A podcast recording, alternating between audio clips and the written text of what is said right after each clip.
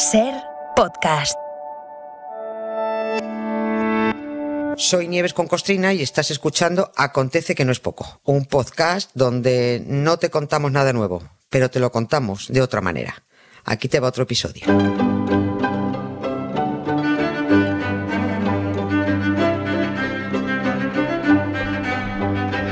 Hola Nieves, buenas tardes. Buenas tardes, Carlas, ¿cómo estás? ¿Tú votas por correo o votas presencial? Presencial. No, yo por no correo fío. y ya tengo, ya tengo los papeles tengo. y todo desde hace un par de días. Qué, qué, ¿Has- qué, qué ganas de... Qué has ganas visto la- de, de- de- ha- de- has de visto verdad, ese- o sea, A ese cartero eh, por Galicia que va a buscar Ah, sí, sí, a- la petanca. A la petanca.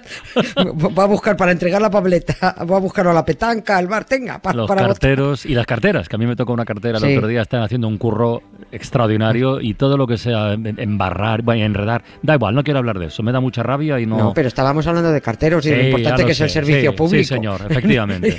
Efectivamente. Ay, es un servicio público magnífico, Dios claro mío. que sí. Bueno.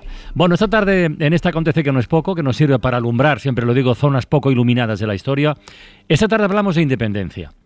Independencia dentro de España, que así de entrada, pues más de uno pensará, Cataluña, Puigdemont, el Procés, Euskadi tal vez, pues no, no, nada de eso. Hoy viajamos 150 años atrás, al día en el que Cartagena, los cartageneros, se declararon independientes. Claro que sí, con un par. Sí, vamos, vamos a, además, exactamente, ¿eh? porque vam- vamos a entrar a bocajarro. Hoy, 12 de julio, se cumplen 150 años del inicio en Cartagena de la sublevación cantonal y de la proclamación de la Junta Revolucionaria Municipal de Salvación Pública. Toma. Así se, así se llamaba. Esto quiere decir que aquel 12 de julio de 1873 los cartageneros declararon su tierra territorio independiente, soberano y republicano. El asunto de hoy es muy bonito. Alguno ya debería empezar a sentarse por el susto que se está llevando. Va a ser desconcertante para, pa- para muchos, es de una importancia histórica tremenda y no sé yo si muy conocido fuera del lugar donde se produjo, en Cartagena. Incluso hay muchos cartageneros que no tienen ni repajolera idea de lo que aconteció en su tierra. Y como la ignorancia es la madre del atrevimiento, pues, eh, pues eso, se atreven a- a meterse con otros por lo que ellos mismos hicieron de forma muchísimo más agresiva y mucho más rupturista. En el cole, muchos profes dan mucho la turra, que está muy bien dada, con la comuna de París, Sí. pero se paran muy poquito en el cantón de Cartagena, muy poco, y sin embargo este es un, este es un asunto muy estudiado fuera. Y un consejo ya que estamos para, para los nuevos, para los que se pasen por la tierra a lo mejor por primera vez, eviten decirlo eh, a, a- a según qué cartagenero, qué murciano. Lo, lo evítenlo, si no es necesario, porque le pueden responder murciano yo y un pijo, directamente. Son cartageneros, que ahí hay mal rollito histórico. Y ojo que este movimiento independentista no fue solo en Cartagena. Hace 150 años, hasta 23 municipios de Murcia proclamaron juntas revolucionarias para adherirse al cantón de Cartagena. Y se proclamaron decenas más de cantones independientes por Castilla, por Andalucía y por el Levante. Aquí ni España ni leches. Y es que estoy todo roto por dentro. Estoy todo roto y deshecho. Estoy todo roto y no quiero seguir así.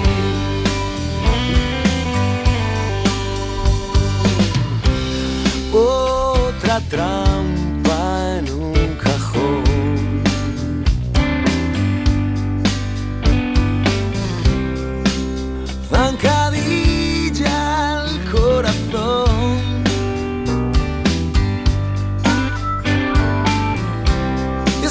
Oye, Nieves, ¿podría ser, podría ser, pregunto, ¿eh? que los del, los del discurso de España se rompe ignoren, bueno, prefieran ignorar este pas que existió, que forma parte de la historia, este pasado independentista? Pues, pues eso, esos son los cansinos, los patrioteros. es- Eso no saben lo que es romperse España. No tienen ni, ni idea. Mira, escucha lo que dijo el republicano Emilio Castelar, una, una frase. Aquel verano creímos completamente disuelta nuestra España. O sea, hace 150 años España no se rompía, se disolvía directamente. Ah, Todo esto fue producto de una tremenda crisis política, de una hartura ciudadana tremenda también, de una España en decadencia, No. de la herencia de una monarquía corrupta. Esto no, esto no surgió como una seta. Y la cosa estalló, pero estalló mal. Los historiadores extranjeros que han estudiado la proclamación del Cantón de Cartagena lo consideran un momento clave en la historia de la democracia, eh, que además fue de- deliberadamente demonizado e ignorado para eso, para que ahora la gente se crea que, que los independentistas son otros. Fue uno de los acontecimientos más trascendentales del siglo XIX europeo del que la prensa internacional estuvo muy pendiente, que aquí se mandaron enviados especiales para seguir de cerca el asunto. No fueron cuatro locos independentistas montando un pollo y quemando contenedores. Fue una mayoría de cartageneros organizados para crear en España una república federal de abajo arriba que empezara en las plazas de los pueblos y que llegara hasta el Parlamento. Que ya te, que lo mismo los de Podemos no han inventado nada. Digo yo. ¿Que los cartageneros fueron a lo bestia? Pues sí, claro, se les fue la pinza totalmente. Las intenciones eran tan buenas como precipitadas y absolutamente erróneas. Pretendían sacar adelante una Cartagena republicana, demócrata, participativa y, y evidentemente luego fueron y se despertaron. Oye, vamos al día de autos. ¿Qué pasó exactamente aquel, aquel 12 de julio de hace 150 años en Cartagena? El ambientillo estaba ya caldeado, Ya. estaba caliente. La mayoría de cartageneros y cartageneras estaban muy hartos. Casualmente los más pobres, no, no hace falta insistir en ello. Los analfabetos, no idiotas, analfabetos. Gente a, a las que no se les había proporcionado cultura. Lo- eran los obreros los que se cansaron además de que España los llevara a morir a la guerra de Cuba, mientras los ricos pagaban mil pesetas por librarse de ir. Fueron muchas cosas las que llevaron a que cuando en España se proclamó la Primera República, en muchos lugares del país tuvieran prisa por conseguir que esa república fuera federal y no centralista, como querían otros. Además, las elecciones que se convocaran mm, la- las ganaron los republicanos federalistas, pero mm, aunque ganaron los federalistas, la República Federal no avanzaba. Las promesas federalistas hechas desde el gobierno no se cumplían. Y entonces Cartagena se levantó y contagió a todo el que pudo. Contagió Levante, contagió Castilla, por supuesto gran parte de Murcia. En Andalucía se vinieron muy arriba, muy arriba. Los cartageneros tenían además una ventaja para que su movimiento independentista triunfara y poderlo propagar por la costa. Y es que, eh, que por eso además su sublevación duró más que ninguna No. otra. Seis meses le, les duró la, la, la independencia. En Cataluña creo que no llegó al minuto. No, no. Más, más o menos. ¿no? No bueno, pues seis meses duró la independencia de Cartagena. Y es que los independentistas cartageneros se apropiaron de lo mejor de la flota de la Armada, Ya. porque estaba allí amarrada. También es cierto que como la mayoría de oficiales eh, se manifestaron leales al gobierno central y fueron expulsados, en Cartagena se quedaron sin patrones expertos para manejar aquellos bicharracos y bueno, más de un golpe ya tuvieron.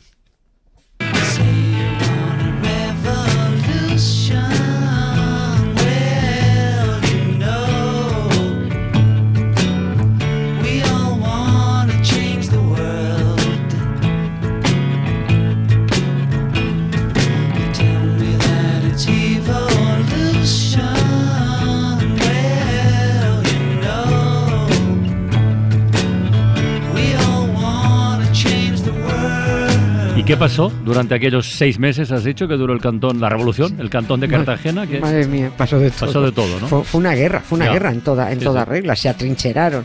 Pudieron resistir aquellos seis meses gracias a las reservas de bacalao y sardinas en salazón que fueron acumulando. Porque por allí los salazones ya lo sabes que se les da muy bien. Herencia de los romanos. ¿Qué han hecho los romanos por nosotros? Pues también Los los, salazones. salazones. Sí. Sí. Bueno, lo- lo también lo hacían los fenicios, pero los romanos Mm. lo perfeccionaron del todo. Pero los cartageneros tuvieron tiempo en esos meses no solo de dar la bronca y atacar a otras localidades costeras para obligarlas a unirse al movimiento republicano federalista, es que se organizaron política y socialmente. Esto fue muy alucinante, porque acuñaron su propia moneda, editaron su propio periódico. Lo que más me gusta a mí de los cartageneros es que expropiaron todos los bienes a la multinacional católica y quitaron la educación de manos de la iglesia, porque los curas no enseñan, adoctrinan y además tocan mucho, tocan niños. Se eliminó la pena de muerte, se aprobó el divorcio, se impuso la jornada laboral de ocho horas. Sí, sí, se prohibieron los monopolios, se bajaron los impuestos a la importación, yo qué sé cuántas cosas más hicieron, fue tremendo. Evidentemente aquello no podía durar mucho porque enfrente tenían al gobierno de la República, al ejército y a la ley. Y con todo y con eso, mucho duro. Cartagena sufrió unos bombardeos tremendos, murieron cientos, ¿eh? murió muchísima gente, y tuvieron que rendirse exactamente seis meses después, el 12 de enero de 1874. Todavía hicieron un último intento para dejar de ser españoles, pero no, cuajo, no pudo ser. Le presentaron al embajador americano una propuesta para que Estados Unidos se anexionara a Cartagena. Ulises Grant creo que era el presidente. No sé qué contestarían o si no contestaron, pero en Cartagena querían ser yanquis. Oye, ¿y, y hasta dónde se contagió el movimiento cantonalista que empezó en Cartagena? Decenas, decenas de municipios. Retomo lo que dijo el, el diputado Emilio Castelar, eh, esa frase que he dicho al principio, antes de que, de que llegara presidente de la República.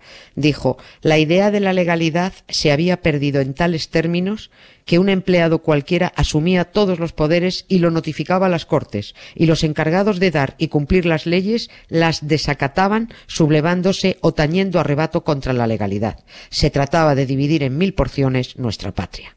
Fin de la cita. Eso es lo que dijo. Los cartageneros incluso se cabreaban si no encontraban adeptos al movimiento cantonalista. Llegaron a bombardear Almería por haberse negado a darles dinero y luego de allí tiraron con los barcos a Málaga para intentar sublevarla también. Málaga sí se sublevó.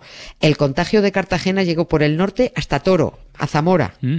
Los del cantón de Salamanca, que aquí también fueron muy bronquistas, en Salamanca también se declararon independientes, incluso expulsaron a la Guardia Civil de allí. Se pusieron en la frontera, dijeron largo de Salamanca. Y en Andalucía se propagó el movimiento cantonalista como la pólvora. Ellos no lo saben, pero los andaluces son muy independentistas. También hubo mal rollo entre cantones, es cierto. El de Jaén se embroncó con el de Granada, el de Sevilla con el de Huelva, No. el de Jerez, el de Jerez tuvo una bronca tremenda con el de Cádiz, el cantón de Utrera se peleó con el de Sevilla. Pero de, los, de las cosas más simpáticas, están recogido en muchos sitios, es, es el, el caso de Jumilla. ¿Qué pasó en Jumilla? Porque Jumilla se cabreó con Murcia e hizo la siguiente declaración. La nación de Jumilla desea la paz con todas las naciones extranjeras y sobre todo con la nación murciana, su vecina. Pero si ésta se atreve a desconocer nuestra autonomía y a traspasar nuestras fronteras, Jumilla se defenderá y no dejará en Murcia piedra sobre piedra. Hostia, no está mal, ¿eh? No está mal como declaración de principios.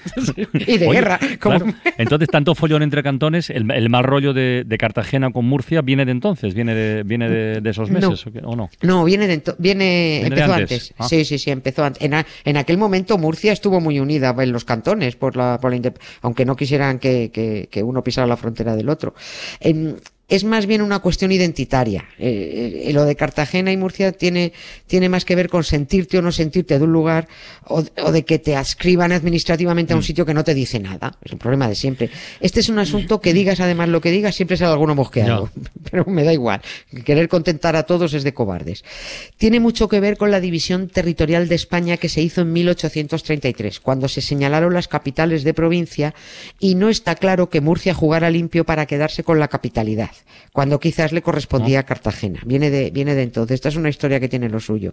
Muchos cartageneros siguen teniendo un sentimiento territorial muy arraigado, es una, una identidad muy marcada. Y la milenaria y rica historia de Cartagena pu- pues no tiene nada que ver con la de Murcia, además. Cada uno se siente de donde se siente, oye, no de Claro, donde te si dicen esto que te sientas. es que, claro, esto claro, es que esto es absurdo, eso. Es, que Es absurdo, de verdad. Es, una estupidez como una casa. Alguna vez, esto es muy gracioso, los cartageneros más nacionalistas han montado alguna performance, muy muy graciosa, unos cuantos, ¿eh? porque se niegan a celebrar el Día de la Región de Murcia el 9 de junio. ¿no? Y como ese día también es el día de La Rioja, pues se felicitan entre ellos diciendo, Cartagenero, feliz día de La Rioja. Está mal. Y hubo un día sí, y además el- uh, aparecieron un día todas las eh, todas las estatuas de Cartagena envueltas en banderas de La Rioja. Ay, por favor. muy, muy gracioso. En fin, cosas de esta España que es un crisol de identidades muy loco.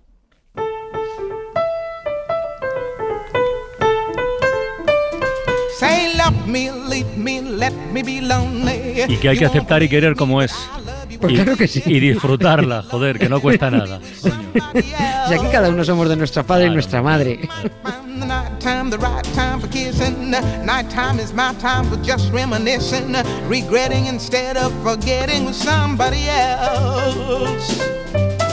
There'll be no one unless that someone is you. Pues nada, Nieves, mañana más, ¿eh? A la misma hora. Vale. Venga. Un beso muy grande. Beso. Adiós. Otro para ti. Chao.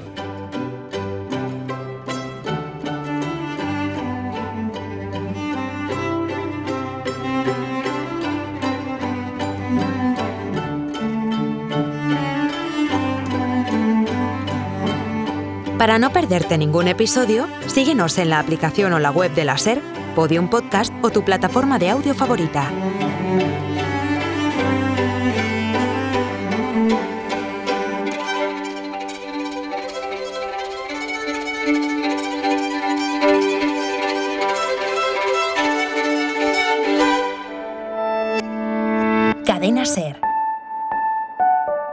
La radio.